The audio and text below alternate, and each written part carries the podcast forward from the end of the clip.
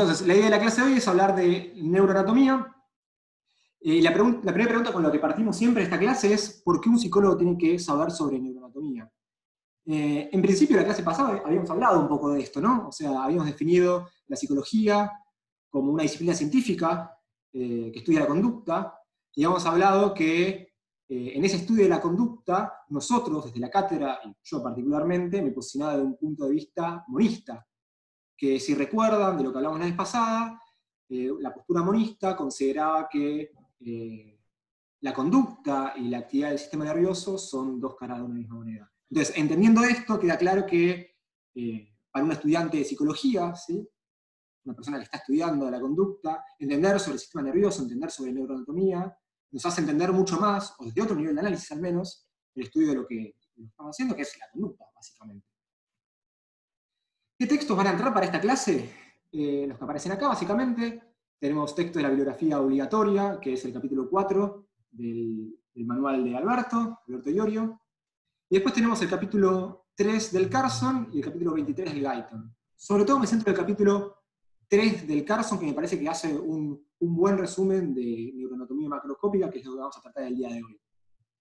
Un texto más que no aparece acá, pero que también retomamos algunas cuestiones, es el capítulo 6, me parece que es del manual de, de Llorio, de temas de neurociencias, que se menciona un poco de la primer parte de la materia, que es organización del sistema nervioso, tipos de células del sistema nervioso y tal. Lo aclaro porque no aparece en, la foto que puse acá de, cuáles son los textos que, entran para la clase de hoy. ¿Sí? Por otra parte, había un alumno que me comentó que estaba cortado el texto del capítulo 3 del Carson, entonces lo que hice fue eh, subirlo al campus de nuevo en la carpeta que corresponde a nuestras comisiones, sea, la carpeta que dice comisión 3 y 5, en la clase eh, que corresponde a la clase de hoy, que es la clase 2, agregué ya al Carson subido el capítulo 3 entero sin que se corte, porque se cortaba la mitad. ¿Sí? Ok.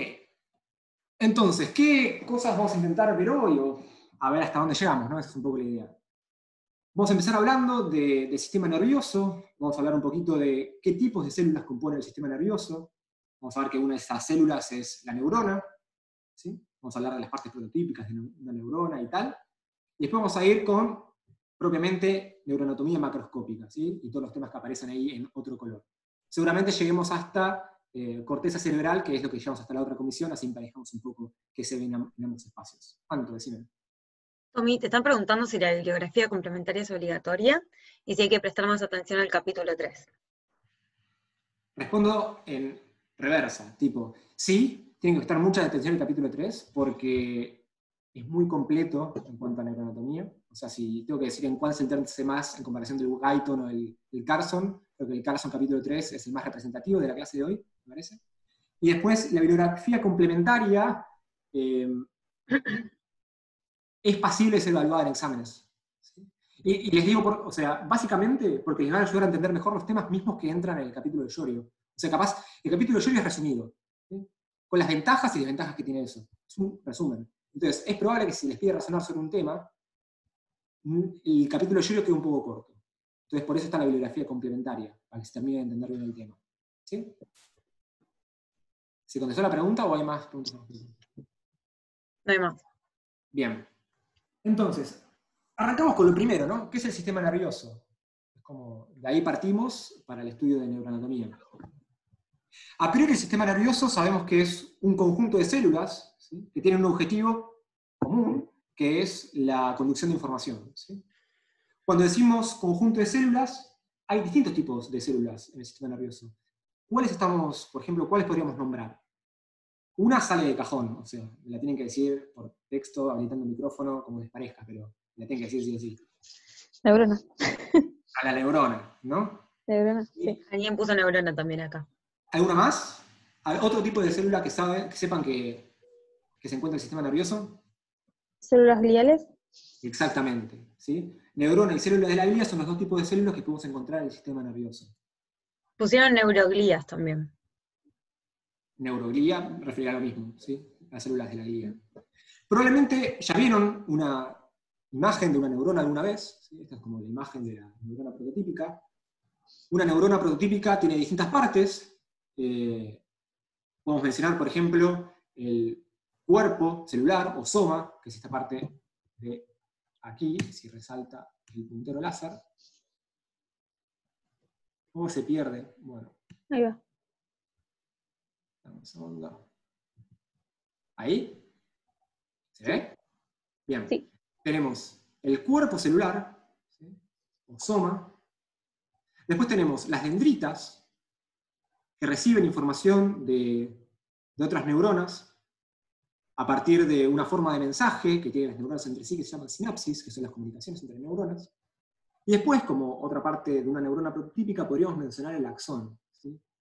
El axón es esa cola de la neurona por la cual viaja el mensaje, que es conocido como potencial de acción. El tema de potencial de acción vamos a hablar más en detalle en la clase 4 cuando hablemos de fisiología neuronal. Ven que este axón está como recubierto, acá lo, ponen como en color amarillesco, ¿sí? como medio amarillo. Eso que se ve ahí es una, se llama vaina de mielina. La vaina de mielina es como una capa de grasa, ¿sí? Que básicamente lo que hace es aislar el axón, y lo que permite esto es que aumente la velocidad de conducción del mensaje que transmite el axón, que es el potencial de acción. Ese mensaje que viaja por la neurona, ¿sí? previo a comunicarse con otras neuronas, denomina potencial de acción. Va viajando al, todo a lo largo del axón hasta después comunicarse con neuronas que le siguen a partir de los botones terminales.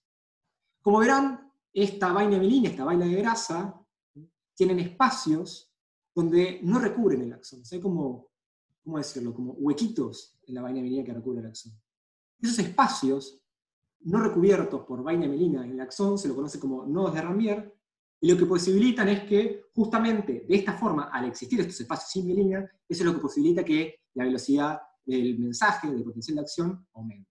Si no estuvieran, la velocidad del, potencial de acción no aumentaría, se perdería el medio. Nodos de Ramier, que son los espacios sin mielina a lo largo del axón.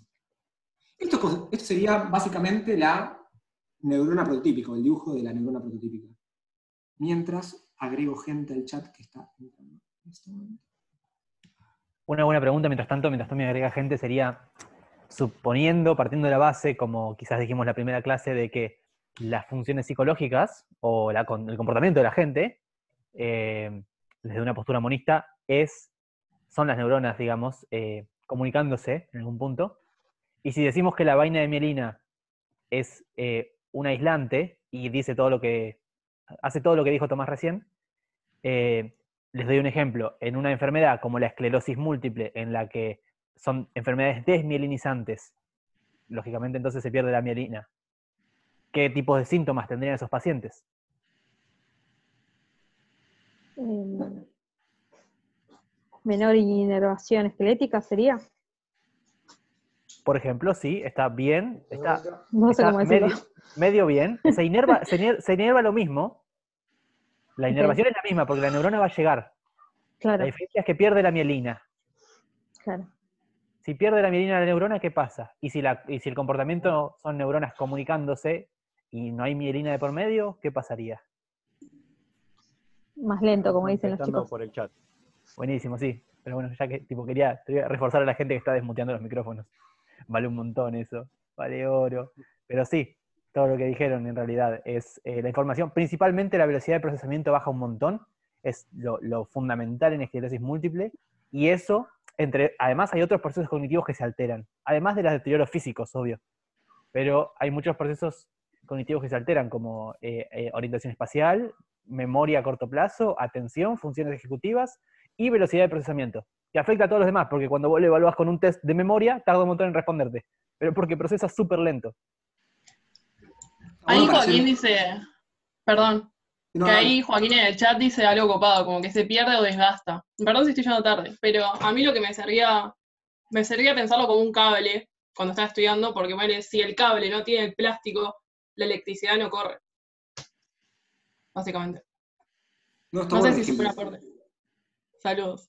Sí, y está bueno también para, está bueno para pensar, tipo, también llevarlo a casos clínicos que a veces interés de varios de ustedes, ¿no? Como que está bueno traer ejemplos y ir pensando cosas que estamos viendo en relación a la conducta y llevarlo a cuestiones clínicas o cuestiones de la vida cotidiana, cosas del estilo, como para que terminen de entender el, concepto de lo que queremos explicar. Así que refuerzo ese tiempo de intervenciones, Manuel, me gustó mucho. Em, entonces, hablamos que en el sistema nervioso tenemos neuronas y hablamos además que tenemos otro tipo de células que habíamos denominado células de la glía. No me voy a detener ahora en los tipos de células de glía que tenemos y sus funciones, porque básicamente después yo le voy a enviar material al respecto. Por ahora me alcanza con que sepan que hay distintos tipos. En un primer momento se pensaba que la célula de la glía lo único que hacían era dar soporte a las neuronas, o sea, fijar las neuronas, y por eso se denominó glía, o sea, glía significa justamente pegamento. Eh, después se, empezó a hacer muchas investigaciones más al respecto, y se descubrió que efectivamente tienen un montón de otras funciones. Hay varios tipos de glía, entre ellas células de Schwann, oligodendrocitos, astrocitos, muchos más, pero para eso les voy a enviar eh, videos aparte. Ahora me interesa más ir a, a lo que es la organización del sistema nervioso. ¿Dónde podemos encontrar estas células que fuimos describiendo recién? Las neuronas y las células de la glía. Es una pregunta que les hago a ustedes.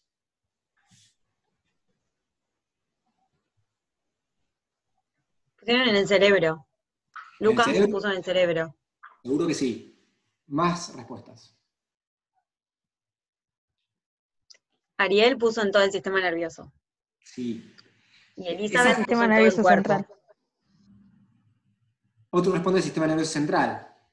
la respuesta sería en todo el sistema nervioso. Y, y un, un poco de trampita esto porque yo todavía no expliqué eh, qué estructuras o qué partes componen al sistema nervioso. Entonces, habíamos definido el sistema nervioso como un conjunto de células que tienen la, la, particularidad de tener la función de transmitir información. O sea, ese era su objetivo. Ahora bien, el sistema nervioso no es solamente el cerebro sistema nervioso, además de ser el cerebro, además de ser la médula espinal, que alguien más había mencionado cuando decía que, bueno, encontramos este tipo de células en el sistema nervioso central, además tenemos neuronas y células de la glía en todas partes del cuerpo. Por ejemplo, piensen en la información que tiene que viajar a nuestros dedos de los pies para sentir cuando nos las pegamos contra la mesita que está justo al lado de nuestra cama. ¿sí? Entonces, cuando nosotros nos la pegamos y nos llega ese dolor, ese dolor que estamos procesando nosotros es básicamente neuronas que están percibiendo esa señal y mandando la información, por ejemplo, al cerebro, para que reaccione de una determinada manera y que podamos procesar esa información y tener dolor al respecto. Entonces, básicamente, tenemos neuronas, tenemos células del sistema nervioso en todas partes del cuerpo. No solo en el cerebro, no solo en la médula espinal, sino en también, por ejemplo, las neuronas que inervan los músculos para que yo, no sé, em, pueda usar un puntero en una clase si esta clase fuera presencial o para que agarre la botella de agua y me ponga a tomar agua. Tiene que haber una neurona que inerva ese músculo para que yo efectivamente pueda desarrollar un movimiento. Así que, ¿dónde podemos encontrar estas células? Básicamente en todo el cuerpo. Una primera gran clasificación, ¿eh? Una primera gran clasificación que podemos hacer del sistema nervioso es el sistema nervioso central y sistema nervioso periférico. Eh, ah, mencionaba recién el sistema nervioso central. El sistema nervioso central es básicamente encéfalo más médula espinal. O sea, es básicamente todo lo que está recubierto por coberturas óseas, ya sea, por ejemplo, por el cráneo o por la columna vertebral. ¿sí? Pero además tienen otra cubierta que se lo denomina meninges, que ya vamos a ver o más adelante en la clase que viene. Lo importante es que están cubiertos, tanto por una cubierta como puede ser los meninges, como por osamenta. Ahora bien, hay otra parte del sistema nervioso, capaz la parte menos marketingada, porque nunca se suele hablar de esta, que es el sistema nervioso periférico. Y básicamente el sistema nervioso periférico es el conjunto de neuronas y células de la glía que están por fuera de esta, esta recubierta de huesos y membranas. Está por fuera del sistema nervioso central. Y son esas neuronas, por ejemplo, por las cuales podemos sentir cuando nos las pegamos el dedo chiquito contra el soporte de la cama o la que necesitamos para inervar los músculos para desarrollar el movimiento que me permite moverme y tomar agua. Ahora bien, al interior del sistema nervioso periférico hay como otras subclasificaciones. Eh, capaz la más interesante, o al menos que me parece a mí, eh, para hacer es el sistema nervioso eh, somático y sistema nervioso autónomo. el sistema nervioso somático fundamentalmente está relacionado con estructuras eh, que nos permiten desarrollar movimientos voluntarios, como era esto de tomar agua, o que están relacionados con los órganos somatosensoriales, como lo que nos permite recibir información del medio, como puede ser cuando me la pego el dedo chiquito. Generalmente está más relacionado con también la ejecución de movimientos voluntarios. Es importante remarcar esto porque, como contrapartida, el sistema nervioso autónomo se refiere eh, fundamentalmente a estructuras relacionadas con la regulación visceral, o sea, más con cuestiones involuntarias. A mí el sistema nervioso autónomo me parece particularmente interesante porque es el que está, está más relacionado, por ejemplo, y vamos a ver en la segunda parte de la materia, con las respuestas de estrés. ¿sí? Supongamos que yo les digo ahora que eh, por nuevas disposiciones del decano van a haber exámenes sorpresas en todas las clases. ¿sí? Entonces, ahora van a recibir un pop-up que les hace tener el examen en este instante sobre neuroanatomía. ¿sí? El examen comienza ya y esto forma parte de la evaluación del primer parcial. Si yo les digo eso, y eso fuera de verdad, porque ahora claramente no me están creyendo, si fuera de verdad y eso sumara para su nota final de la materia, probablemente ustedes van a tener una serie de reacciones en su organismo. Como puede ser aumento de la frecuencia cardíaca, aumento de la sudoración y muchas otras reacciones más que ustedes a priori no pueden controlar. ¿sí? Entonces, ese conjunto de reacciones más involuntarias tiene que ver con la activación de este sistema nervioso autónomo. ¿sí? Particularmente hay una gran subclasificación del sistema nervioso autónomo que divide el sistema nervioso simpático y parasimpático. La gran diferencia entre el sistema nervioso simpático y parasimpático es que el simpático te prepara para el gasto de energía, mientras que el parasimpático te prepara para el ahorro de energía. Entonces, por ejemplo, la situación que decía recién del examen estaría relacionada a la activación de la rama simpática del sistema nervioso autónomo. Mientras que la rama parasimpático tendría más que ver, por ejemplo, con cómo nos sentimos después de comer un plato de ñoquis un domingo al mediodía, ¿sí? Donde nos sentimos relajados, una de esos, cambios podría ser, por ejemplo, eh, una baja en la tasa de la, respiración, por ejemplo, la frecuencia cardíaca. Nos preparamos para relajarnos porque el organismo ya entiende que tuvimos la energía necesaria, que tomamos del ambiente la energía necesaria y ahora toca, por ejemplo, digerir. ¿sí? ¿Se entendió el contraste entre las ramas simpáticas y parasimpáticas del sistema nervioso autónomo y en general la organización del sistema nervioso que fui escribiendo recién? ¿Hay preguntas en el chat? Sí, pero las contestó Manu. Y te están preguntando si podés repetir lo de simpáticas y parasimpáticas. Buenísimo. Entonces, básicamente, la rama simpática del sistema nervioso autónomo lo que hace es preparar el organismo para el consumo de energía. ¿sí? es el caso, por ejemplo, en que se me presenta un estresor, como podría ser un examen sorpresa en este instante, y de repente yo tengo una serie de reacciones como podría ser aumento de la frecuencia cardíaca, aumento de la, por ejemplo, sudoración, entre otras conjuntos de respuestas fisiológicas que voy a tener. Las respuestas son opuestas, antagónicas a lo que pasa con la activación del sistema parasimpático del sistema nervioso autónomo, que por el contrario no se prepara para el gasto de consumo de energía, sino tiene más que ver justamente con lo contrario, con el ahorro de energía, como podría ser, por ejemplo, lo que nos pasa cuando estamos en proceso de digestión. ¿sí? Está avisando que tenemos 10 minutos y que después tenemos que volver a entrar al mismo link. Recuerden eso porque nada, eh, así no perdemos tiempo, volvemos a entrar al mismo. ¿Sí? ¿Seguimos? ¿Se comprendió eso? En caso que haya más preguntas en el chat, me avisan.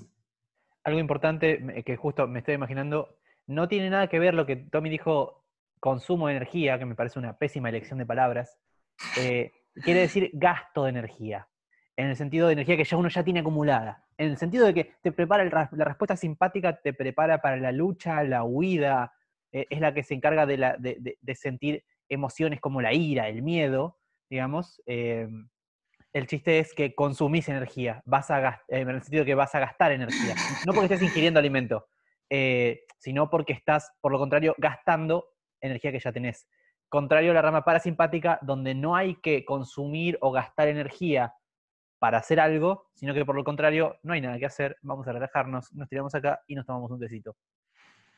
bueno, una de las preguntas, perdón, una de las preguntas es si sentir hambre sería una respuesta simpática y sentir sueño sería parasimpática. Pasa lo siguiente, eh, cuando nosotros tenemos hambre, ¿sí? vamos a tener una serie de conductas que nos va, por ejemplo, a hacer que reaccionemos más a una serie de estímulos. Si yo tengo mucha hambre, ¿sí? me va a hacer que yo esté más alerta a buscar comida, ¿sí? que me haga, por ejemplo, eh, no sé. Eh, Sí, sí, despertarte. O sea, e, es una cosa, en realidad... Claro, que te aumente, esa es la palabra. Que... Justo el hambre es una conducta, en algún punto se puede definir como una conducta motivacional, o un sistema motivacional, que lo que va a hacer es que tengas más bien una respuesta sí simpática. Pero el hambre en sí no es una respuesta simpática, sino que el hambre vendría a ser una cosa a lo que le decimos que el organismo sensa que falta alimento, y entonces es como a despertarse, a buscar, a cazar, a hacer cosas, y te vas a despertar para hacer cosas. Ese despertar, eso es inervación simpática, porque es lucha, huida, cazar, buscar cosas, recolectar frutas.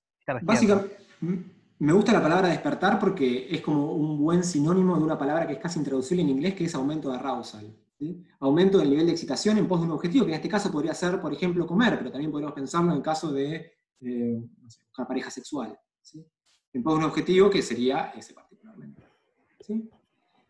Em, Pongo este ejemplo de, cómo sería la comunicación entre neuronas, porque me interesa que empiecen a poner en relación algo que dijo Manos un rato, que es cómo las conductas se relacionan con actividades de neuronas. Entonces, sabemos que en nuestro sistema nervioso, necesariamente, al menos tiene que haber dos tipos de neuronas. Neuronas sensitivas, por un lado, y neuronas motoras. Las neuronas sensitivas son las que reciben información del ambiente. Por ejemplo, en el caso un arquero que tenga el objetivo de atajar una pelota, a nivel sensitivo, le tiene que llegar esa información al arquero para que vea dónde está viendo la pelota. O sea, tiene que haber necesariamente la actividad de un tipo de neurona particular que denominamos neuronas sensitivas. Además, yendo de vuelta al ejemplo del arquero, necesariamente también tiene que haber otro tipo de neuronas, son las neuronas motoras, que son las que inervan los músculos esqueléticos en, pos de que, por ejemplo, yo pueda mover los brazos para me fui como a los extremos de la conducta, ¿no? Me fui a la parte sensitiva y a la parte motora, para que vayamos construyendo un poco qué hay en el medio. ¿Qué pasa en el medio entre esas neuronas que sabemos que sí o sí tienen que estar? Bueno, pasan un montón de cosas. Pasan un montón de cosas. Por ejemplo, yendo al, caso del arquero y, para relacionar cómo una conducta eh, es básicamente actividad de neuronas, cuando la pelota le está viniendo al arquero, básicamente esa información entra, información visual, a partir de la luz, entra al organismo, esa neurona sensorial capta esa señal y manda la información a una parte del cerebro donde se procesa la información visual, que es el lóbulo occipital. Del lóbulo occipital hay neuronas que proyectan, que envían eh, información a partir de justamente potenciales de acción, a partir de otras neuronas, al lóbulo frontal, que lo que hace básicamente es tomar una decisión, que es mover unos determinados músculos en pos de un objetivo particular. Esa información es enviada a la corteza motora, lo digo rápido y ahora vamos a las preguntas. La corteza motora toma los movimientos particulares que tiene que desarrollar el arquero, manda la señal a la médula espinal, y en la médula espinal la información va y viaja hacia los brazos para que se ejecute la conducta, efectivamente a partir de, de de neuronas motoras a músculos esqueléticos de mover manos. O sea, hay una bocha de neuronas en el medio que están eh, procesando la información para que alguien pueda ejecutar una conducta que a priori no parece tan compleja como podría ser, por ejemplo, atajar una pelota. Siguiente opción. Te preguntaron la diferencia entre neuronas sensitivas y neuronas motoras. Perfecto. Las neuronas sensitivas, que también lo pueden encontrar como neuronas aferentes, aferentes reciben información del ambiente, a nivel sensorial. Reciben información del ambiente. Por el contrario, las neuronas motoras, también denominadas eferentes, lo que permiten es la ejecución de conductas, como podría ser, por ejemplo, inervar un músculo esquelético para que pueda mover la mano. Entonces, hasta acá hablé de dos tipos de neuronas, neuronas sensitivas y motoras. Pero la magia de la conducta, entiendo yo, que está en las interneuronas, que sería otro tipo de neurona. O sea que es básicamente en todas las neuronas que median la actividad de una neurona sensorial y una neurona motora. Todo lo que escribí antes de de, por ejemplo, la, neurona que se comunica con el lóbulo occipital, el occipital al, frontal, y todo ese quilombo básicamente de neuronas que se comunican entre sí, esa actividad de interneuronas que median y complejizan la información. Cuantas más neuronas en el medio, el repertorio, el repertorio de conductas se vuelve más complejo y más interesante es el tipo de conductas que un organismo puede llegar a desarrollar. Si pensamos en el tipo de conducta más sencilla, más básica que puede existir en un organismo, o sea, no nos metemos en este quilombo que estoy mostrando acá arriba, que es, digo acá arriba porque yo lo tengo arriba. ahí está. O sea, nos vamos de esto y nos vamos al tipo de conducta más fácil que tiene un organismo, son los reflejos. Pensemos, por ejemplo, en el reflejo, eh, el reflejo rotuliano, ¿sí? Ese cuando van al, médico, la rodilla, con un martillo justo abajo de la rótula, ¿sí? y lo que hace es que se extienda la pierna, es un reflejo monosináptico. ¿Qué significa que sea un reflejo monosináptico? Que lo único que pasa es que hay una comunicación entre una neurona sensitiva con una neurona motora. Una neurona sensitiva que capta el golpe, justo a ese tendón en particular, que se comunica con una neurona motora que hace que se estire la pierna de esa forma. Esa es la forma de conducta más básica, una sola comunicación entre dos neuronas. Son los reflejos monosinápticos. Hay otro tipo de reflejos, denominados polisinápticos, que en el medio tienen interneuronas, o sea, hay neuronas que median esa, esa conducta. Y pasa, por ejemplo, con el, con el reflejo de retirada, en caso que nos estemos quemando con un objeto muy caliente y nosotros retiremos la mano. En ese caso hay interneuronas que median eh, entre las neuronas sensitivas y las motoras. Ahora bien, lo que nos permitió tener interneuronas entre neuronas sensitivas y motoras es que nosotros complejicemos nuestro repertorio de comportamiento. Entonces, por ejemplo, en caso que yo esté llevando una olla hirviendo, cuando saco los fideos antes de colarlos, y yo me empiezo a quemar, no mucho, pero me empiezo a quemar un poco, ¿qué pasa? Yo voy a tener la intención de soltar la olla porque me estoy quemando, ¿sí? Pero al mismo tiempo va a haber información, ¿sí? va a haber algunas neuronas que van a decir, che, che, para, para. Porque no es una buena idea para vos como organismo que sueltes la olla y te quemes vivo. Mejor sostenerla, quemate un poco, pero no la sueltes. Eso básicamente es interneurona que está en el, medio inhibiendo la respuesta de soltar la mano. Estoy poniendo como voluntad en el medio de las neuronas, pero se entiende el, punto a donde voy, ¿no? O sea, básicamente lo que permite las interneuronas que están en el medio es la complejización de las conductas. Hacerlas más complejas y, por ejemplo, que pueda tomar la decisión de inhibir la respuesta de soltarla, porque efectivamente me doy cuenta que si yo la suelto, me voy a quemar y eso no es una gran idea para mí como organismo. ¿Entendió? ¿Preguntas, dudas? Es un buen motivo por el cual de repente tenemos un montón de ampollas cuando nos quemamos por sacar cosas del horno, pero rara vez tiramos toda la comida al piso y no comemos esa noche por tontos. No es una gran idea. Aparte ahora es tarde, todos tenemos A veces pasa igual. No me suele pasar, Manuel. ¿Tenés algo que contar? no, ok. Ya hablamos entonces de organización del sistema nervioso, hablamos de tipo de célula que podemos encontrar en el sistema nervioso, hablamos de neuronas, de glía, Hablamos un poco también de la organización del sistema nervioso, dijimos que el sistema nervioso no es únicamente el encéfalo, mencionamos la médula espinal, dijimos que tenemos neuronas en todas las partes del cuerpo básicamente donde tiene que llegar la información, así sería también la punta de los dedos de los pies. Vamos ahora particularmente a centrarnos en eh, la anatomía macroscópica, que era un poco la idea de la clase de hoy. Lo que está diciendo antes de que se corte es que lo que pueden ver acá es un corte. En particular, este corte se lo denomina corte coronal, que es un, tipo de corte en el que, supongamos que me cae una guillotina así en medio de la cabeza, que es lo que estamos viendo en la imagen de la izquierda que está compartida, eso produce un corte coronal. Este corte que denominamos corte coronal o corte frontal, podemos ver una gran primera distinción dentro del sistema nervioso, que es una distinción entre sustancia gris y sustancia blanca. Eh, ¿Alguien sabe por qué tiene estos distintos colores?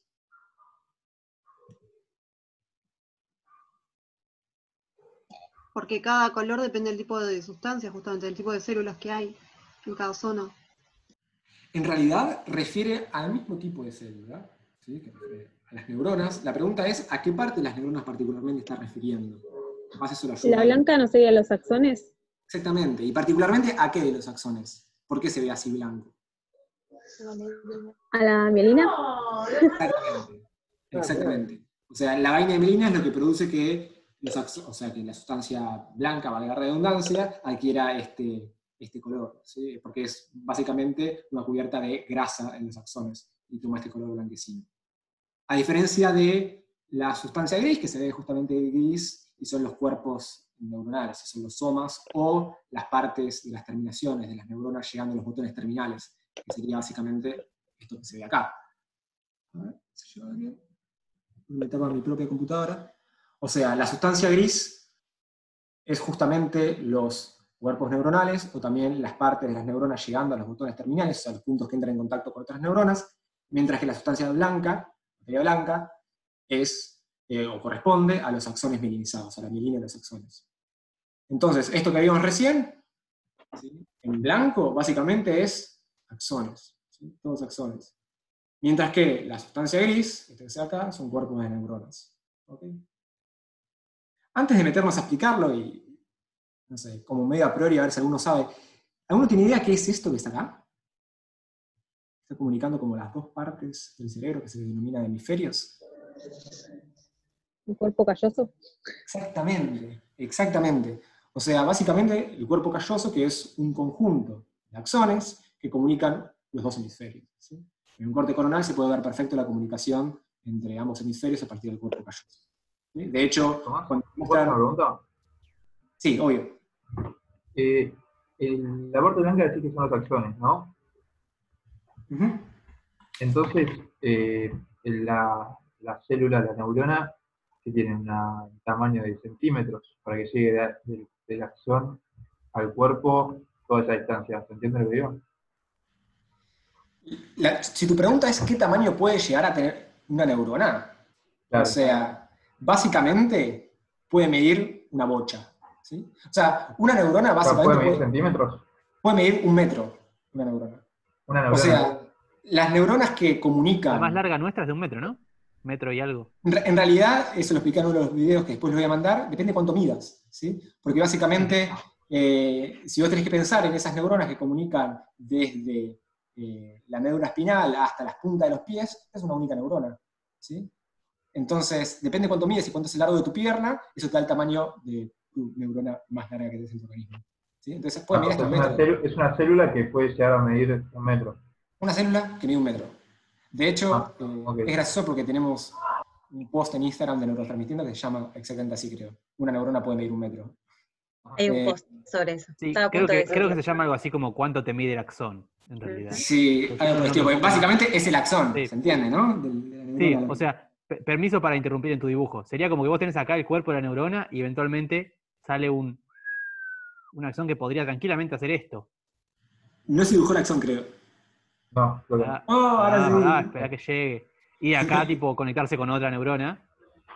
Y tranquilamente podría hacer eso. Y otra capaz arranca también en el mismo lugar. Tipo, arranca acá y hace así. ¿Y el, diámetro del axón cuánto puede ser a ser?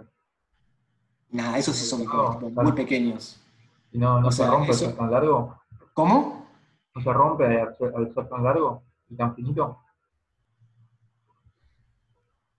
No. no sé cómo darle complejidad a esa respuesta. La respuesta es no. no de hecho, sí, no, no. O sea, podría inventarte otro tipo de respuesta que, bueno, no, porque con la vaina de Melina, no sé qué, pero tampoco esa es la función de la vaina de Melina. La vaina de Melina lo que hace es aumentar la velocidad de conducción, no proteger para que no se rompa la neurona. O sea, la extensión no, lo hace más vulnerable, si esa es la pregunta. Eh, no es tipo, como estás tirado, ahora es más vulnerable a romperse. Mm. Ok. Tommy, perdón, o sea, por ejemplo, la médula espinal tiene ese trabajo justamente de protección. O sea, hay otros elementos que, se encargarían de, la protección de, que llegue la información donde corresponde. ¿Cómo, cómo, cómo? De vuelta. Digo, por ejemplo, la médula espinal que se va a encargar de, proteger el, sistema periférico, ¿no? Eh, Con una... Ok. no, a ver. Que esa información logre llegar, ¿no? Del, del, encéfalo al resto del cuerpo, o cuando información Claro, o sea, por ejemplo, el sistema nervioso central que tiene... O el cráneo. Exacto. Bueno, por ejemplo, el cráneo y la columna vertebral protegen a todo el sistema nervioso central. Además de que hay otras cubiertas protectoras, que vamos a ver probablemente en la clase que viene, que son las meninges. Entonces, hay sistema de protección de las neuronas, sobre todo al interior del sistema nervioso central. A nivel del sistema nervioso periférico, la cosa se empieza a complicar un poquito más. De hecho, hay ejemplos, hay ejemplos graciosos de cómo eh, aplastar ciertos nervios, ¿sí? o en realidad, sí, eh, sí, ciertos nervios pueden llegar a producir, por ejemplo, que se te duerma la pierna. ¿sí? Entonces sí son vulnerables a cierto no, es tan gracioso, no es tan gracioso, tipo, de un ejemplo muy particular que yo nombraba antes con dolor neuropático, que genera una respuesta, una respuesta vagal, eh, es eh, cuando tenés una hernia de disco. Es muy común tener una hernia de disco que te impacte un, un, hay un nervio, digamos, por así decirlo, y se te duerme la pierna se te duerme la pierna. Ciertas posiciones la pierna se te duerme. No hay, o no tenés sensibilidad, ¿Viste? Tipo, más, no siento las piernas. Así, o sea, así. Eh, y después termina generando electricidad, al punto de dolor, porque el nervio se empieza a necrosar. Si vos lo aplastás, no, no, no, no, no, no funciona. Y se muere. Y le queda sin pierna. No era ejemplo, no era ejemplo gracioso de vida cotidiana, pero es un ejemplo. No, era gracioso. Sí. Bueno, sigamos. Esto es como el primer gran... Oh, no, ¿qué pasó? ¿Por qué salió esto? Cargas de cámara. ¿Qué estás cargando? No, estoy cargando el celular. Ah, ok. Y se puso. Ahora nomás. Listo.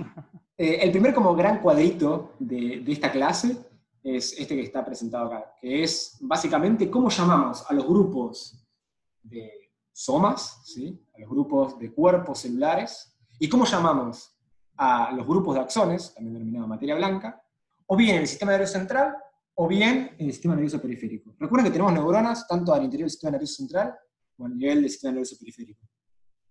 A los grupos de somas de cuerpos neuronales al interior del sistema nervioso central le llamamos núcleos. Mientras que a los grupos de axones en el sistema nervioso central le llamamos tractos. Por otra parte, acá estamos, al grupo de cuerpos neuronales de materia gris al interior del, sistema nervioso periférico le llamamos ganglios, mientras que em, al grupo de axones en el sistema nervioso periférico le llamamos nervios. Eh, Manu, ya. Eh, regla mnemotécnica para acordarte esto.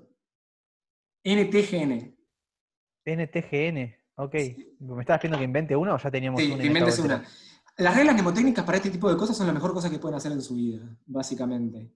Eh, porque si no es bastante difícil de recordar, sobre todo por primera vez cuando lo ven. Tienes que ser creativo, no puede fallar. Ok, ok, está buenísimo. Bueno, nada, sí, este es NT, como neurotransmitiendo. Y esto es GN, como, qué sé yo, GN. Genera náuseas. No, malísimo, no estoy pensando la propia, por favor. ¿Cómo? Transmitiendo gana. No, pero es, pero es GN. Bueno, neurotransmitiendo gana. Gana. Bueno, está bien. Hagan su propia regla mnemotécnica, por favor. No Pensar mejores reglas mnemotécnicas para acordarse este tipo de cosas, que le van a ayudar bastante.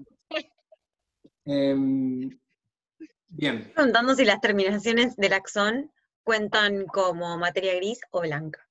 No, cuentan como materia gris, por lo que vimos antes que están desminizados. Pasa que en comparación con los núcleos, el espacio que ocupa, digamos, es mucho menor. Además, piensen que están pegaditos a los núcleos las terminaciones nerviosas, porque son los puntos donde se donde contacta el núcleo con, o sea, donde contacta dendrita cercana al núcleo junto con botones terminales. Están en el mismo lugar, básicamente.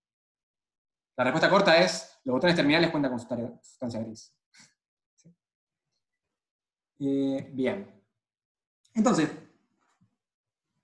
Manu borra su bello caso artístico que acaba de cometer.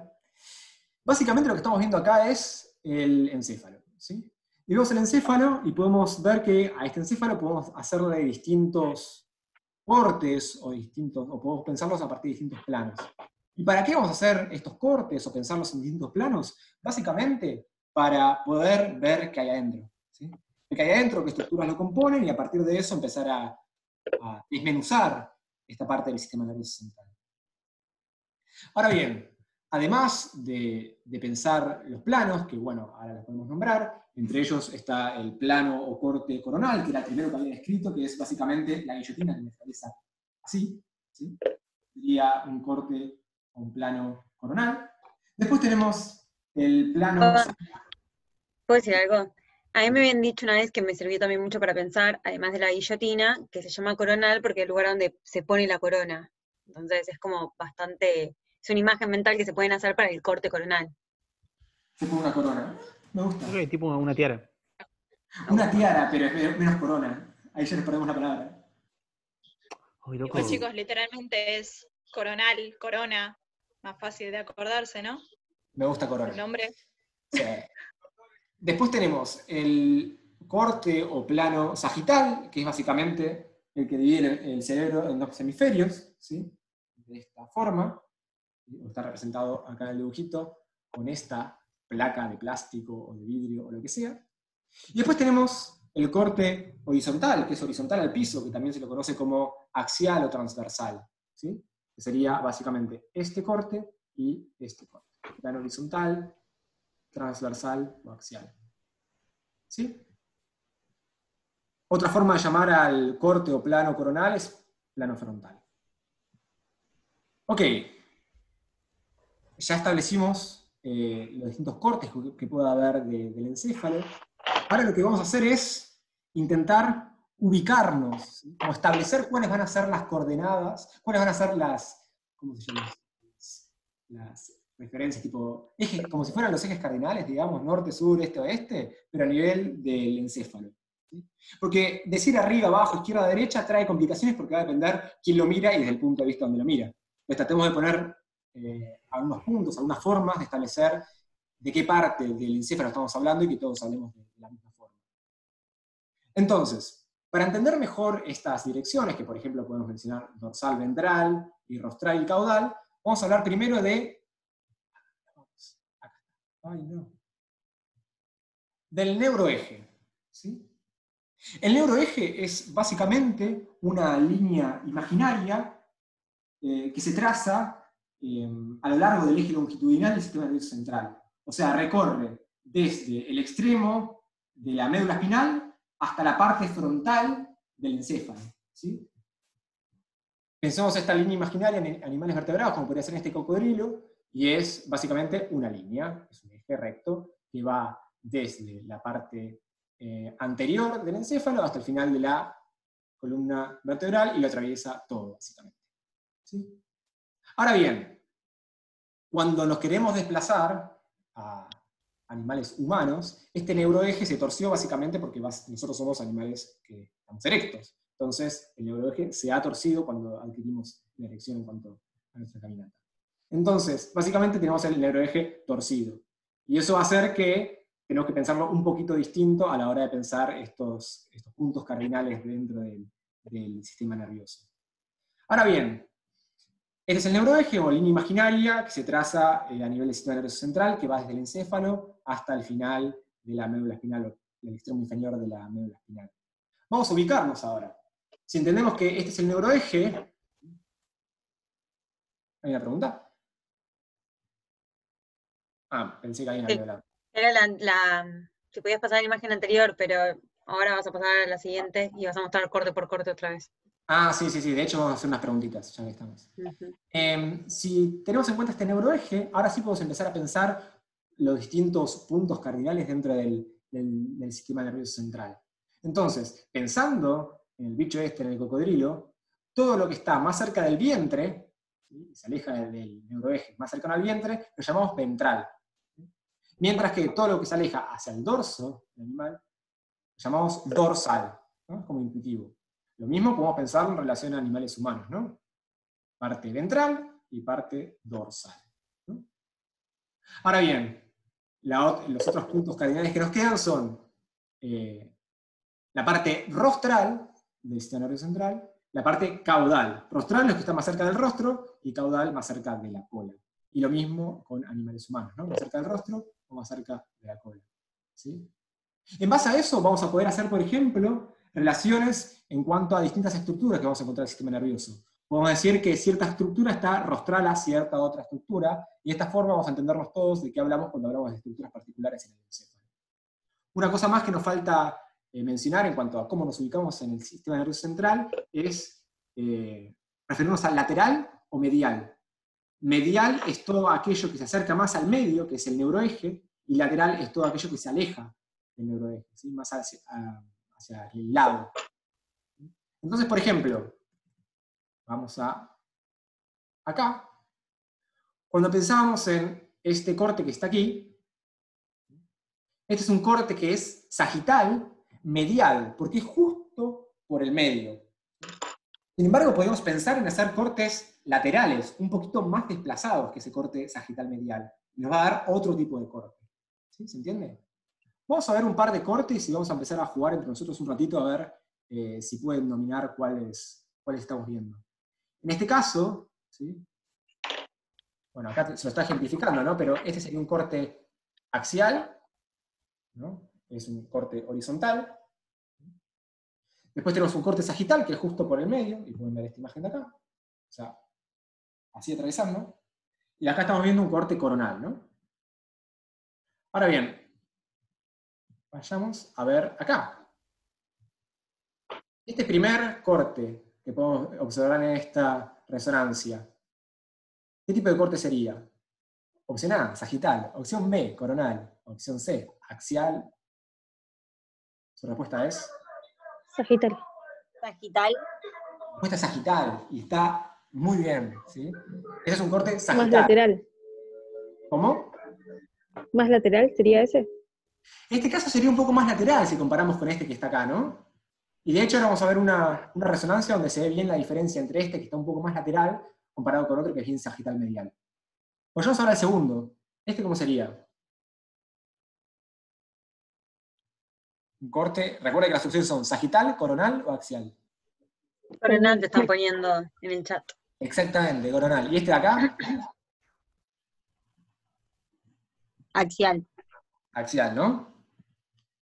Bueno, por ejemplo, lo que estamos viendo acá es, como decíamos antes, un corte sagital medial, donde podemos ver bien, por ejemplo, el cuerpo calloso, que es este conjunto de axones que comunican ambos hemisferios del encéfalo. Bueno, así podríamos estar jugando varios minutos, después yo les paso la diapositiva y pueden seguir jugando ustedes, pero quiero llegar, antes de que termine la clase, a explicarles corteza, así que vamos a seguir un poquito más adelante. Entonces hablamos que el sistema nervioso central está compuesto por eh, dos grandes estructuras, una de ellas es el encéfalo y el otro es la médula espinal. ¿no? Vayamos ahora particularmente a la médula espinal. Habíamos dicho que la médula espinal está cubierta por la columna vertebral, ¿sí? que es esta osamenta que cubre eh, esta parte del sistema nervioso central. Tiene la, el grosor de más o menos un dedo meñique, ¿sí? aquí. Está cubierto por osamenta, la columna vertebral que está. Entonces, ¿Cuáles son las funciones que tienen este, esta estructura que es la médula espinal? Básicamente lo que hacen es distribuir fibras motoras a los órganos efectores del cuerpo. Básicamente son los músculos o las glándulas. Pero además lo que hacen es recogen información somatosensorial. O sea, son las encargadas de, por ejemplo, si me estoy quemando, recibir esa información de que yo me estoy quemando. Los primeros que reciben esa primera información. Tommy, te están pidiendo que puedes agregar a un alumno. Ariel. Ay, sí difícil, ¿eh? Darme cuenta. Además habíamos dicho que a nivel de la columna, perdón, a nivel de la médula espinal, se producen los reflejos, reflejos monosinápticos y polisinápticos, las comunicaciones entre neuronas sensitivas y motoras para, por ejemplo, producir este acto reflejo como podría ser eh, el reflejo rotuliano o el reflejo de retirada en caso de que esté. Entonces, hay varias funciones que tienen este, Tommy, te están pidiendo si por favor puedes repetir las funciones. Bien, sí. Entonces, hablamos que la médula espinal tiene distintas funciones. Una de ellas es, por ejemplo, recoger información a nivel somatosensorial. Somatosensorial, o sea, lo sensorial del cuerpo, como podría ser, por ejemplo, la información de que yo me estoy quemando o la información de que estoy tocando ahora en este momento esta botella, y tiene una percepción particular, sentir eso. Además lo que hace es eh, llevar fibras motoras a los órganos efectores del cuerpo, a los músculos, por ejemplo. Y además son los encargados de la producción de reflejos, tanto monosinápticos como polisinápticos. Acá podemos ver bien cómo la médula espinal pasa por la columna vertebral, ¿no? Y cómo es recubierta por ella.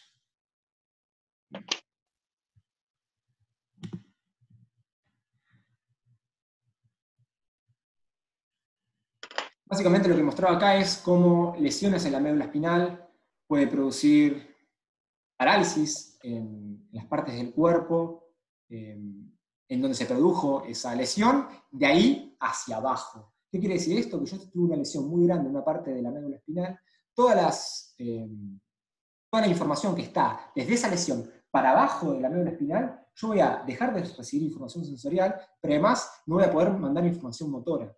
Entonces, básicamente, por ejemplo, si yo tengo un daño muy grande a nivel, a esta altura, ¿sí? nivel superior de la médula espinal, no solo no voy a tener sensibilidad a nivel de los brazos, sino que además no va a llegar esa información para que yo pueda mover las piernas y recibir eh, información sensorial de las piernas. Entonces lo que quería dar cuenta es cómo, dependiendo de la lesión que tengas, a la altura de qué parte de la médula espinal, puede llegar a tener lesiones particulares a nivel eh, tanto sensorial como motora del sistema nervioso periférico.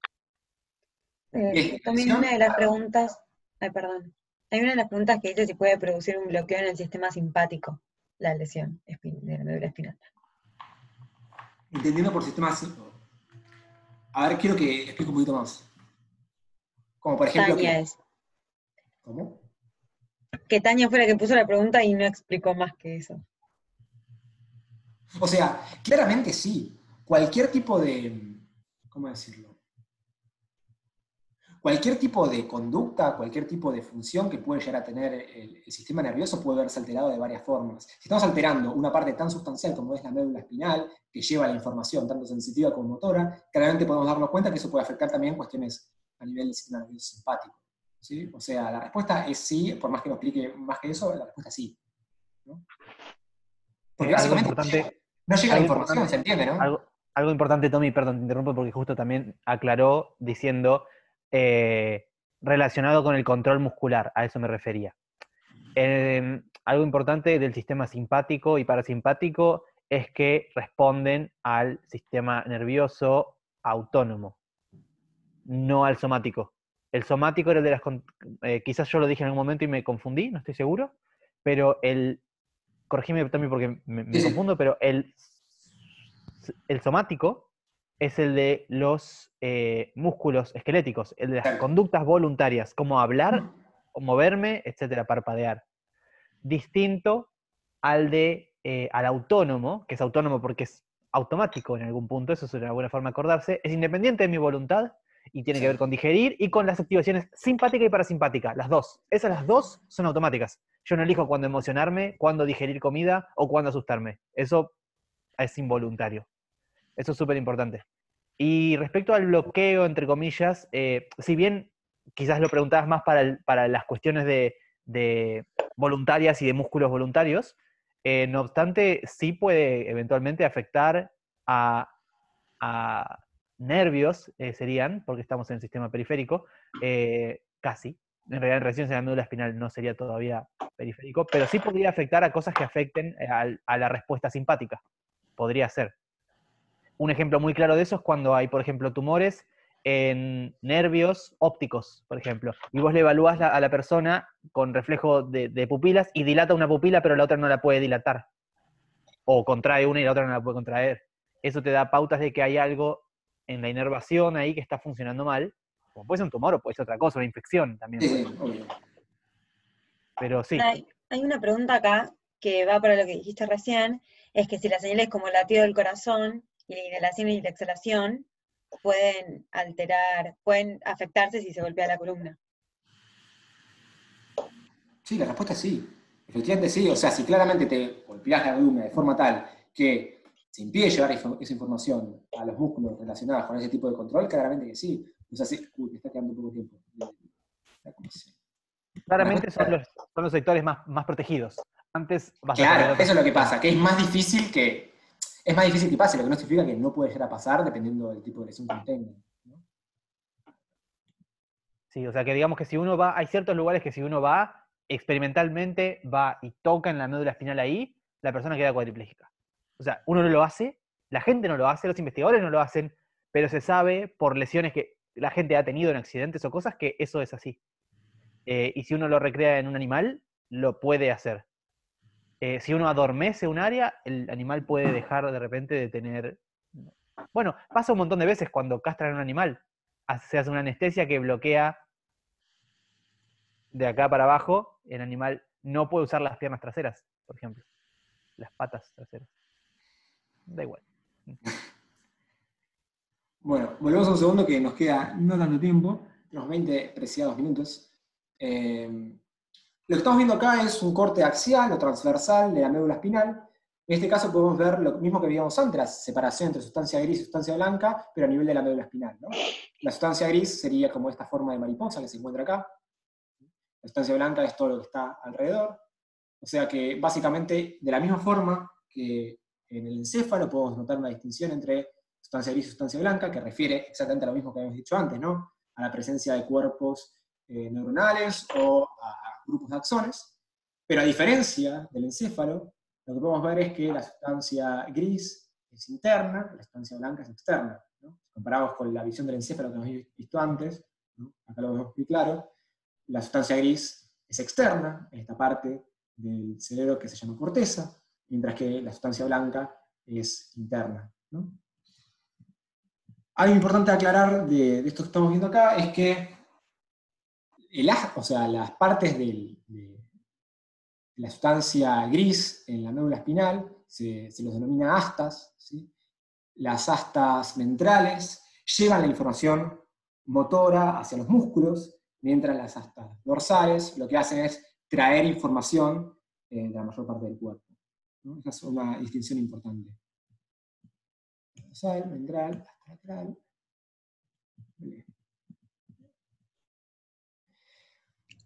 Una cosa importante. Tomás, sí. ¿Podrías repetir otra vez lo de las astas, porfa? Sí, obvio. Entonces, la asta ventral, las astas ventrales, cuando digo ventral, recuerden que refiere a la orientación que había mencionado antes. Ventral significa que está más cerca del vientre. O sea que estamos pensando, a mí, por ejemplo, ahora, hasta ventral sería la que está más cerca de mi pecho, comparada a la asta dorsal de la médula espinal, que es esta parte que está acá, que está más cerca de mi espalda. Entonces, el asta, ventral lo que hace es llevar la información motora hacia los músculos, asta ventral. Mientras el asta dorsal lo que hace es traer información sensorial. Por ejemplo, traer información, eh, esto, de que me golpee, o traer información de que me estoy quemando, o lo que sea que esté sintiendo a nivel sensorial. Ahora bien, dentro de la médula espinal, eh, imagino que pueden llegar a entender que una parte importante es llevar y traer información desde y hasta el encéfalo. Entonces, se puede imaginar que hay eh, neuronas que suben hacia el encéfalo, y son llamadas vías ascendentes, y vías que bajan desde el encéfalo hacia la médula espinal y se llaman vías descendentes. ¿Se les ocurre eh, qué función pueden llegar a tener las vías ascendentes? O sea, las que suben al, al encéfalo. ¿Sensitivas? ¿Cómo, perdón? Sensitivas. Exacto. Traen información sensorial al sistema nervioso y particular la llevan al encéfalo para que sea procesada de alguna forma. Por ejemplo, em, esto, en caso de que yo me empiece a quemar y llegue información a mi cerebro que, bueno, me estoy quemando, ¿qué hago? Digo la respuesta de soltarlo porque me voy a quemar vivo si yo suelto la, olla en este momento. Entonces, lo que hacen las vías ascendentes es traer información sensitivas y llevarlas al encéfalo. A diferencia de las vías descendentes, que son vías básicamente motoras, llevan información de ejecución de movimientos, por ejemplo, para mover una mano, estirar un brazo o lo que sea que yo quiera hacer. Genial. Y quedando 17 minutos de clase, además de seguir admitiendo a gente que entra, que en este caso es nuestro querido Brian. Quedan 5 eh, minutos de Zoom. Sí, vamos a volver a entrar un, cachitín. Eh, lamentablemente para ustedes, o, no, no me queda claro. Em, en los últimos minutos de esta clase vamos a dedicarnos capaz a lo que todos ustedes hubieran creído que de lo cual íbamos a hablar en la clase de hoy de neuroanatomía, que es sobre el encéfalo. Como pueden darse cuenta, de todas formas, el encéfalo es una parte que es importante del sistema nervioso, pero no es la única. Era una de las cosas que yo quería resaltar en la clase de hoy. El sistema nervioso es el encéfalo, pero también es la médula espinal, y también son todos los grupos de neuronas eh, y células de la glía que se extienden por fuera del sistema nervioso central. Eso ya estuvimos hablando bastante, hablamos de los cortes, hablamos de los planos, de las distintas orientaciones, y hablamos de la médula espinal. Lo que queda entonces vamos a hablar del encéfalo y particularmente nos vamos a dedicar a hablar de la cubierta del encéfalo que se denomina corteza.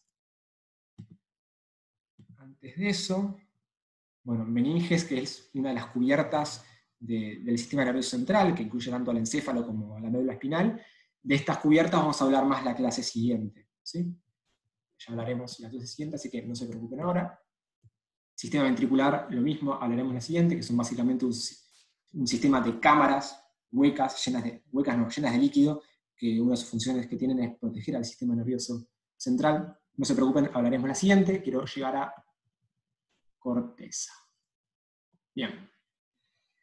¿Se acuerdan que les había dicho que había dos cuadros importantes en la clase de hoy? O sea, uno de ellos era el cuadro que hablaba de cómo llamamos a los cuerpos neuronales y a los axones, dependiendo si estamos en el sistema nervioso central o el sistema nervioso periférico. ¿Se acuerdan de eso? Es el primer cuadro importante que tienen que saber pensando en cualquier evaluación de la materia y pensando en los contenidos importantes de la clase de hoy. El siguiente cuadro, que es mucho, muy importante, es este que estoy presentando ahora en la pantalla, que básicamente son las divisiones que podemos pensar a nivel de neuroanatomía del encéfalo. Entonces, tenemos distintas formas de, clasificar al encéfalo. Capaz la división más importante es la que divide en prosencéfalo, mesencéfalo y romencéfalo. Esta división tiene mucho que ver tanto a nivel del desarrollo ontogenético como a nivel filogenético del encéfalo. Esos son contenidos que van a ver en, las clases teóricas. Cuando digo filogenético, me refiero a cómo fue evolucionando el sistema nervioso eh, a nivel evolutivo, mientras cuando hablo de ontogenia, eh, me refiero más a cómo se desarrolla eh, el sistema nervioso en un individuo, cómo se está desarrollando. Si bien estos son contenidos de teóricos, ontogenia y filogenia, nosotros nos vamos a dedicar más a ver cuáles son las estructuras que componen el encéfalo y vamos a empezar hablando de una parte del prosencéfalo, que es particularmente la corteza cerebral. La corteza cerebral, que es básicamente capaz la, imagen más marketingada que tenemos de nuestro cerebro, la corteza y su subdivisión en lóbulos. Si nosotros vemos una imagen de un cerebro sin hacer ningún corte, lo que estamos viendo eh, en su mayor parte es la corteza cerebral. Hay otras estructuras que podemos ver, como por ejemplo el cerebelo, que no forma parte de la corteza, pero a priori lo que mayor parte ocupa de nuestra visión es la corteza cerebral.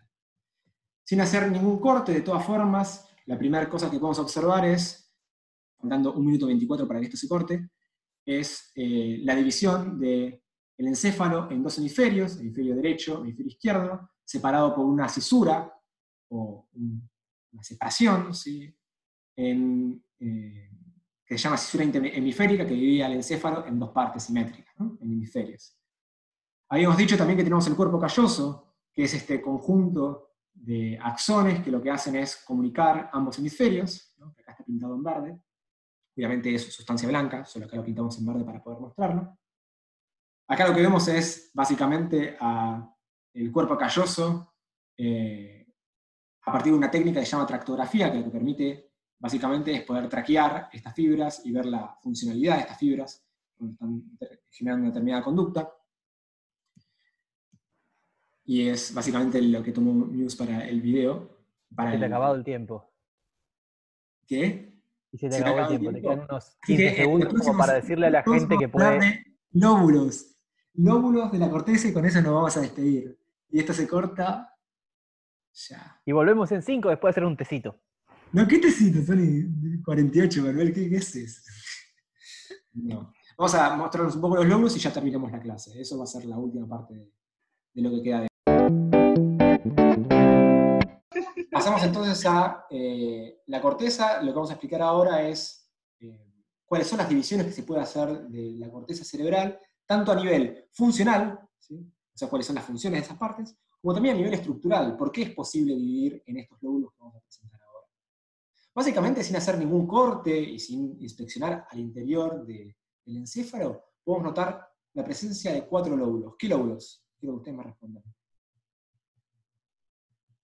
y que no sea Tati.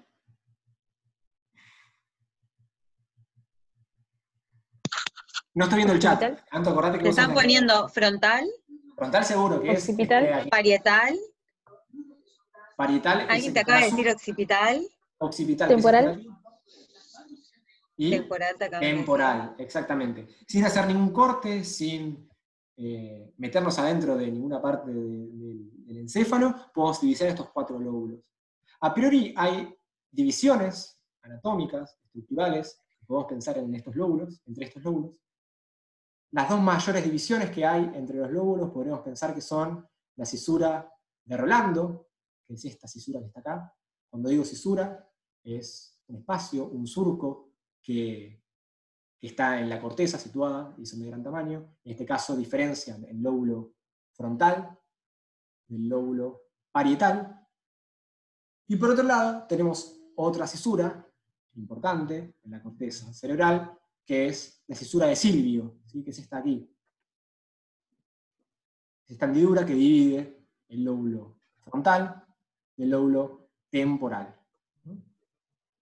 Después el resto de las divisiones, la verdad, a nivel estructural de, entre lóbulos no es tan clara. Pero estas divisiones a partir de estas dos cisuras que acabo de mencionar sí que lo son. Ahora bien, lo que más nos interesa a nosotros, al menos como psicólogos, más que la parte estructural de las divisiones, son las funciones. Entonces, la primera gran, gran división que podemos hacer es en, ni siquiera en dos lóbulos, en dos partes del cerebro. Una parte anterior del cerebro, que es esta parte de aquí, y una parte posterior del cerebro, que es esta parte. A nivel general, a nivel del sistema nervioso, la parte, y esto se lo digo como machete, como ayuda de memoria, la parte posterior del cerebro suele estar más relacionada con cuestiones sensitivas. Entonces, por ejemplo, a nivel del lóbulo parietal, tenemos una parte de este lóbulo que se encarga de procesar información somatosensorial. O sea, por ejemplo, de procesar la información de, que, eh, de cómo es la textura de esta, botella que estoy tocando en este momento.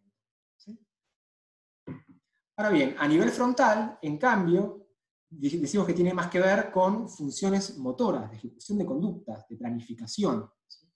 Esta es la primera clasificación que podemos hacer a nivel funcional del sistema nervioso, y si se acuerdan lo que decía antes a nivel de la médula espinal, esto también tiene sentido. Recuerden que antes decía que las astas dorsales tienen que ver con el procesamiento de información a nivel sensitivo, mientras que las astas ventrales tienen que ver con cuestiones motoras, la ejecución de movimientos.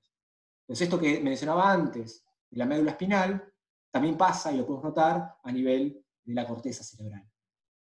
Entonces ahora vayamos lóbulo por lóbulo. Decimos que la parte frontal de la corteza tiene que ver con la parte motora. Particularmente, ¿qué parte del lóbulo frontal tiene más que ver con la planificación de los movimientos que yo voy a ejecutar? La parte está justo anterior, ya que aprendimos ese término, a la cisura de Rolando. O sea que está justo rostral. En criollo, más cerca de la cara. ¿sí? Pensemos que si este es el cerebro de la persona, esta es la corteza, acá estaría la naricita. A este momento sería clave si pudiera dibujar. Eh, Anto, haz, un dibujo, Manu, quien sea. Una naricita acá. Este dibujo. Em, entonces, justo rostral a la cisura de Rolando, hay una parte del lóbulo frontal que se denomina corteza motora, que es la encargada de eh, la... Es eso. No sé quién fue, pero se estaba encontrando para dibujar. De la planificación de los movimientos concretos que voy a ejecutar. ¿no? acá parte la señal para que yo ejecute una conducta que ser, por ejemplo, la de mover el brazo. Ahora bien, ¿en qué parte se planificó qué decisión voy a tomar? ese procesamiento de toma de decisiones, de barajar alternativas y tal, se toma en una parte del lóbulo frontal que se denomina corteza prefrontal. Está incluso más rostral, si, lo pensamos, por ejemplo, en relación a la corteza motora. En esta parte, que se, denomina prefrontal, es el lugar donde se barajan cuáles son las alternativas que tengo yo en mi repertorio de conductas y donde se elige la mejor decisión a tomar. Esto a nivel del lóbulo frontal, ¿sí? ¿Quedó claro? Por un lado tenemos un lugar donde se barajan qué conductas yo puedo realizar y donde mando los, o sea, donde se toma la decisión exacta de qué movimientos voy a ejecutar, que es la corteza motora, particularmente la corteza motora primaria. Ahora bien, a nivel del lóbulo parietal, decíamos, qué bello dibujo. Eh, a nivel del lóbulo parietal decíamos que se procesa la información somatosensorial, por ejemplo, que me permite percibir la textura de esta botella que yo estoy percibiendo en este momento. Y esa es básicamente una de las funciones principales de este lóbulo, procesar información somatosensorial. Después, y ya anteriormente en la clase mencionamos el lóbulo occipital, cuando mencionaba el arquero de fútbol. ¿Recuerdan qué función tiene el lóbulo occipital? La visión. Claro que sí, el procesamiento de información eh, eh, visual, sí, exactamente. Em, es una las funciones principales que podemos adjudicar a, este lóbulo, el lóbulo occipital. Y por último, tenemos el lóbulo temporal, que con qué función está relacionado. no lo mencionamos todavía, pero capaz alguno ya estuvo leyendo.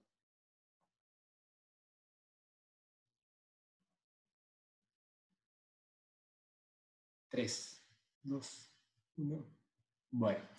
Está relacionada con la audición, ¿sí? a nivel sensorial, procesamiento de información auditiva, pero también está relacionada con una función más cognitiva, si se quiere, que es la memoria. Sobre todo hay una estructura que está en las profundidades del lóbulo temporal, o sea, se llama un poquito más adentro de este surco, que se llama hipocampo, y que ya lo veremos en la segunda parte de la materia. ¿sí? Cómo el hipocampo tiene que ver con eh, la memoria, ¿sí? una función de memoria. Lóbulo frontal, lóbulo parietal, lóbulo occipital y lóbulo temporal. Cisura de Rolando, habíamos dicho que es esta de aquí, y cisura de Silvio, esta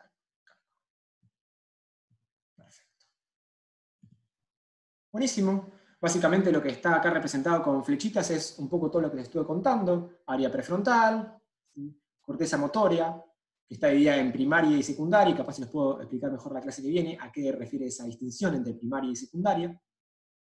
Después tenemos em, la corteza somatosensorial, también distinguida en primaria y secundaria, que ya hablaremos. La corteza visual, el lóbulo occipital, la corteza auditiva y el lóbulo temporal. Ahora bien, yo mencioné cuatro lóbulos, pero si alguno estuvo leyendo, notará que falta un lóbulo más. ¿Uno sabe cuál es? Siendo las 11 menos un minuto, es mucho lo que estoy pidiendo. Pero doy tres segundos por si hay un buen aventurado que quiera responder. Oh, hay un mensaje. Uno que está en el centro pusieron. Uno que está en el centro. ¿Qué es eso? Me gusta al menos el intento. Lo voy a reforzar. Básicamente hay un lóbulo que falta, que es el lóbulo de la ínsula, que está en las profundidades de la cisura de Silvio. O sea, si yo me meto en las profundidades del lóbulo temporal y hago así, que es básicamente lo que estaba mostrando con estas palitas de acá, se va a encontrar un lóbulo que está escondido, es el lóbulo de la ínsula. Ínsula viene del latín que significa isla, es una isla de corteza al interior del cerebro. Entonces, básicamente, el lóbulo de la ínsula podemos verlo representado acá, en verde, tanto en esta imagen de la izquierda como de la derecha. Es esto que está aquí, está bien metido para adentro. Está más relacionado con el procesamiento de información eh, gustativa y del olfato. Pero también tiene otro tipo de funciones, como lo son, por ejemplo, el control visceral eh, y eh, la integración de información relacionada a las emociones. Acá vemos otra bella imagen de la ínsula. Entonces hasta acá y terminando con la clase de hoy, eh, terminamos de ver a nivel estructural y funcional la corteza del encéfalo, particularmente nos dedicamos a ver la corteza dentro de las subdivisiones que estuvimos viendo hace un ratito del encéfalo, que es esta de acá, o sea, solo hicimos esta partecita de acá, el encéfalo. La clase que viene veremos todo el resto, ¿sí? todas las estructuras que no estuvimos mencionando hoy. Una clase doble de neuroanatomía, pero creo que así esta división le va a venir bien. Y esto básicamente es todo. ¿Tiene alguna duda, pregunta antes de que cerremos? Siendo las 11.01. Para mí es súper importante que puedan eh, entender, más que aprenderse de memoria, entender bien este cuadro, porque es la base de todo casi. De todo, cuando se explique, es súper importante tener siempre en mente este cuadro. De hecho, eh, está bueno lo que decís porque hay algo que me gusta decir siempre, que esto no es como un diccionario de estructuras que estamos mostrando, sino es como un mapa. ¿sí? O sea, es un mapa porque básicamente acá estamos diciendo qué estructuras están cerca de o rodeando qué ventrículo, que es un tema que vamos a hablar la clase que viene, así que hoy por hoy no es bastante informativo, pero cuando vuelvan a ver la clase o vayan los textos van a saber de qué estoy hablando. Esto básicamente nos orienta al interior del encéfalo. Entonces piénsenlo más como un mapa a nivel visual, que puedan representárselo, más que como un, no sé, cúmulo de estructuras que a priori no tienen ningún sentido. Vamos a intentar que la próxima clase igual le demos un poco de sentido a todo esto, ¿no? que hasta ahora son puros nombres, salvo la corteza, que es lo único que hablamos hasta ahora. Claro, pero por ejemplo, cuando se habla de memoria, se va a hacer referencia a estas cosas, entonces está bueno tener la imagen mental de dónde va a estar, dónde está el hipocampo, dónde está la amígdala, dónde está cada cosa, para poder entender el funcionamiento y la estructura. Sí, vamos a hablar de distintos circuitos, conexiones entre estructuras.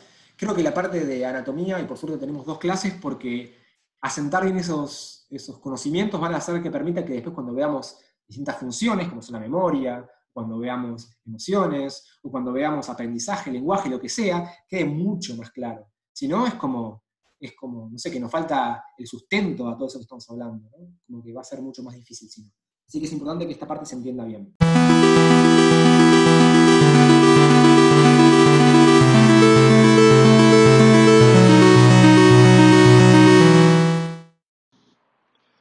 Buenas, ¿cómo andan? Bueno, la idea es terminar la clase de neuroanatomía que empezamos la vez pasada y que no pudimos terminar.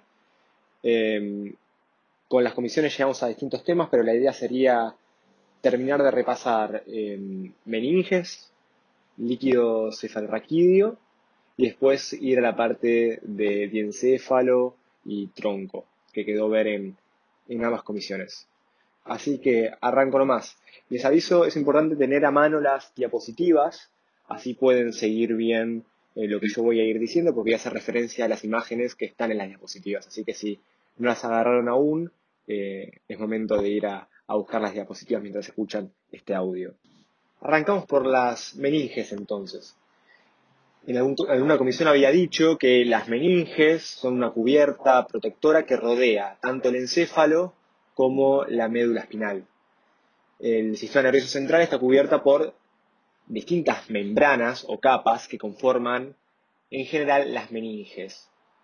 Las meninges de esta forma están compuestas por tres capas distintas y que se pueden clasificar en dura madre, que es la capa más externa, aracnoides, que es la capa intermedia, y pia madre, que es la capa más interna.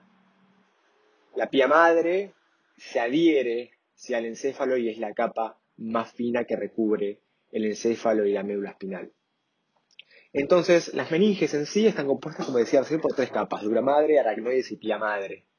Como pueden verlo, por ejemplo, en la diapositiva 45, que le señala estas tres, estas tres membranas o capas. Además de estas tres membranas, dura madre, aracnoides y pia madre, le señala un espacio, que es el espacio subaracnoide, que como su nombre lo indica, está justo por debajo de las aracnoides.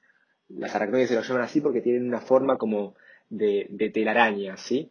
Por ese espacio subaracnoideo que está justo por debajo de las aracnoides, en realidad entre las aracnoides y la pía madre, circula un líquido, que es el líquido cefalorraquídeo y que es lo que vamos a hablar ahora dentro de un ratito.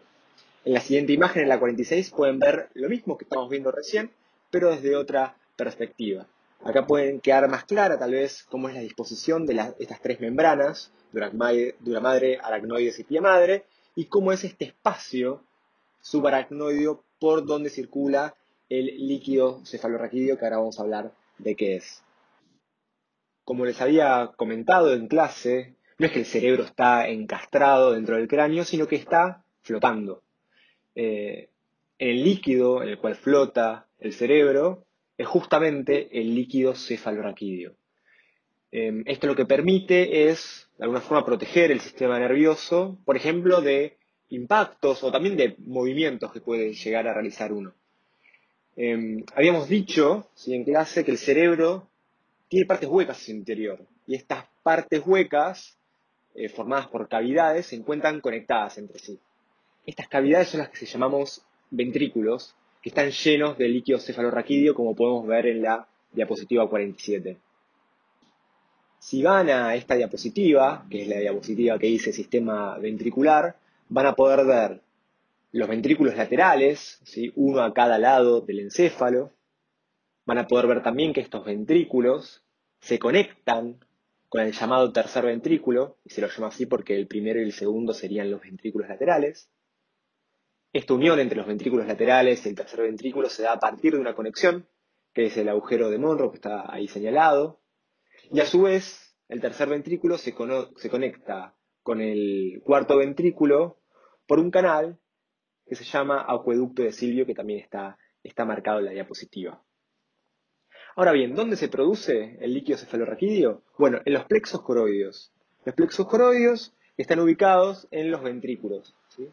Ahí se produce el líquido cefalorraquídeo. Entonces, supongamos que este líquido se produce en los ventrículos laterales. De los ventrículos laterales, ese líquido cefalorraquídeo viaja al tercer ventrículo por el agujero de Monroe, ¿sí? Ahí, en el tercer ventrículo, se sigue produciendo líquido cefalorraquídeo. No es que el, líquido cefalorraquídeo solo se produce en los ventrículos laterales. Ahí se sigue produciendo líquido cefalorraquídeo y ese líquido que se produjo tanto en los ventrículos laterales como en el tercer ventrículo pasa al cuarto ventrículo por el acueducto cerebral, donde se sigue produciendo líquido cefalorraquídeo. ¿sí? Es importante que tengan en cuenta que no es que se produce en un lugar y va recorriendo el sistema ventricular el líquido cefalorraquídeo, sino que se produce y va comunicándose en otros lugares, pero esa producción no es en un solo lugar en particular, se da en todos los ventrículos, ¿sí? Entonces, este líquido sale del cuarto ventrículo y se conecta con el espacio subaracnoideo, que es lo que hablamos antes, ese espacio que está justo por debajo de la membrana aracnoides. Este espacio subaracnoideo, que lo pueden ver en la diapo 49, rodea todo el cerebro hasta que es reabsorbido en un lugar que había aparecido antes una diapositiva, pero pasó un poco de largo, que lo pueden ver, ya les digo, en la diapo 46. En este lugar está marcado como granulación aracnoidea. En ese lugar es donde se reabsorbe el líquido cefalorraquídeo. Entonces, y recapitulando, el líquido cefalorraquídeo se origina en los plexos coroideos que se encuentran en los ventrículos, hacen todo el recorrido que que fui describiendo antes, y después se reabsorbe ¿dónde? En las vellosidades subaracnoideas, en este espacio que está justo por debajo de la membrana aracnoides y en un lugar particular, que habíamos dicho recién que son las granulaciones aracnoideas, ¿sí? Entonces podemos ver que hay todo un recorrido. La pregunta que podemos hacernos es ¿qué pasa si hay alguna obstrucción en ese recorrido? ¿Qué pasa si hay una obstrucción de ese líquido cefalorraquídeo que es producido y se sigue produciendo, pero un lugar no puede seguir pasando. Supongamos, imagínense que hubiera una obstrucción eh, en, el acueducto de Silvio. Entonces, se sigue produciendo líquido cefalorraquídeo en los ventrículos, pero ahí no puede pasar. Entonces, lo que, va, lo que va pasando es que se va a producir una acumulación de líquido en las cavidades, en los ventrículos, y lo que va a pasar es que se va a producir una hidrocefalia, lo que pasa es que va a haber un exceso de líquido que va a aumentar el tamaño de los ventrículos y va a ejercer una presión sobre el cerebro. Esto lo había comentado un poco en clase, lo que va a producir es que se produzcan toda una serie de lesiones, porque piense que ese líquido está ejerciendo lesión con el resto del cerebro, con los efectos que esto puede llegar a conllevar. Estas lesiones entonces se van a producir, y para finalizar, se van a producir por acumulación de líquido cefalorraquídeo en los ventrículos laterales y en el tercer ventrículo, generando presión sobre el resto del cerebro, porque hay una obstrucción en el acueducto de Silvio que no permite que el líquido cefalorraquídeo siga avanzando por todo el sistema ventricular. ¿Sí? Di el ejemplo del acueducto de Silvio, pero esta obstrucción puede producirse en cualquier lugar del sistema ventricular. Es solo a modo de ejemplo para que se den cuenta cómo puede darse una obstrucción que genere una hidrocefalia. Bien, entonces, habiendo terminado ya con sistema ventricular, líquido cefalorraquídeo y meninges, pasamos al otro tema que tampoco habíamos terminado de ver, que es diencéfalo. Em, entonces, si chusmean la, un segundo la diapositiva 50, pueden ver que el diencéfalo se encuentra rodeando el tercer ventrículo.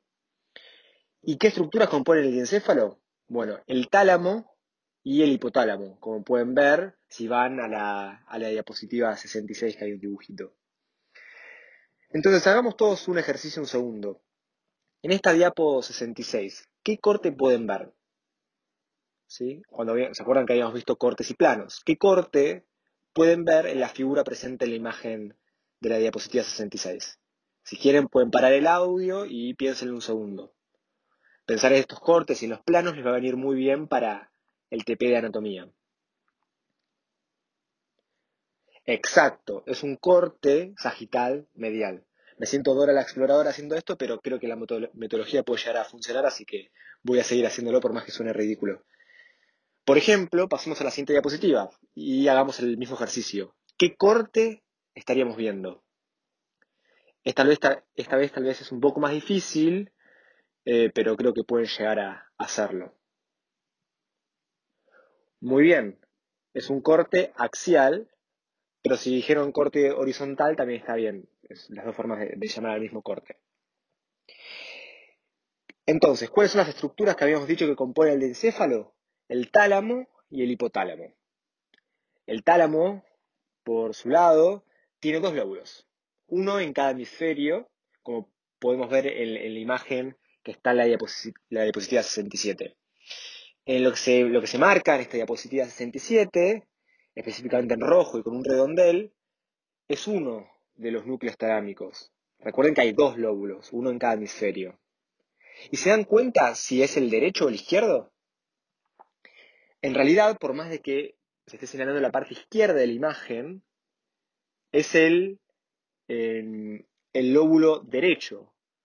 Y esto, bueno, yo me doy cuenta porque estoy un poco más entrenado, pero básicamente la parte superior de la imagen estaría la parte rostral del cerebro, mientras la parte inferior de la imagen está la parte caudal del cerebro. Entonces, de esta forma, yo por la forma, porque ya lo reconozco, nos daremos cuenta que estamos ante el núcleo del hemisferio derecho, el núcleo talámico del hemisferio derecho. De todas formas, esto es solo a modo ilustrativo. Después, eh, si eventualmente tuvieran que señalar una imagen o demás, se le aclararía si es anterior, posterior, rostral, caudal y etc. Entonces, el tálamo, dije tiene dos lóbulos, uno en cada hemisferio, y están conectados entre sí. ¿Y cómo están conectados entre sí? Bueno, por una comunicación de sustancia gris que se llama masa intermedia. Algo muy importante a recordar del tálamo es que se lo considera la instancia de relevo más importante del cerebro. ¿Y qué significa que sea la instancia de relevo más importante del cerebro?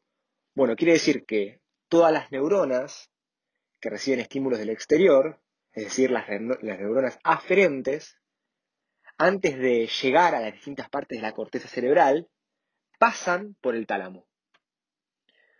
Capaz esto suena un poco confuso, pero voy a poner un ejemplo.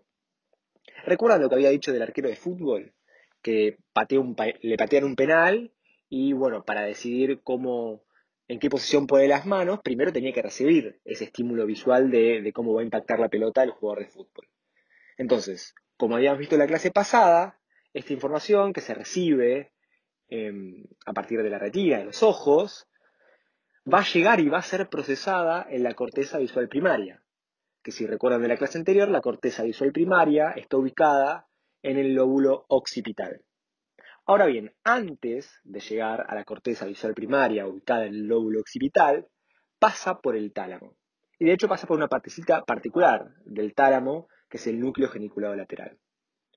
Bueno, el tálamo tiene un montón de estos núcleos, el núcleo geniculado lateral es solo uno de ellos, y dependiendo de qué información y depende a qué parte de la corteza va a estar dirigida, va a pasar por distintos núcleos. Esto igual es más a modo de ejemplo para que entiendan que la información que viene de afuera, los estímulos a ser procesados, primero generalmente van a parar al tálamo. Por eso es que se considera al tálamo como la instancia de relevo más importante del cerebro. Ahora bien, si pasan a la siguiente diapositiva, nos encontramos con la otra estructura que conforma el diencéfalo, que es el hipotálamo. El hipotálamo, el nombre lo van a ver que es bastante parecido a tálamo. De hecho, hipotálamo etimológicamente significa debajo del tálamo. Y si ven la, figurita que está en la, en la imagen 68, pueden ver que el hipotálamo está justo debajo del tálamo. Y justamente por eso le pusieron ese nombre. Habíamos dicho que abajo es un término del todo correcto, en realidad estamos hablando ventral al, al tálamo.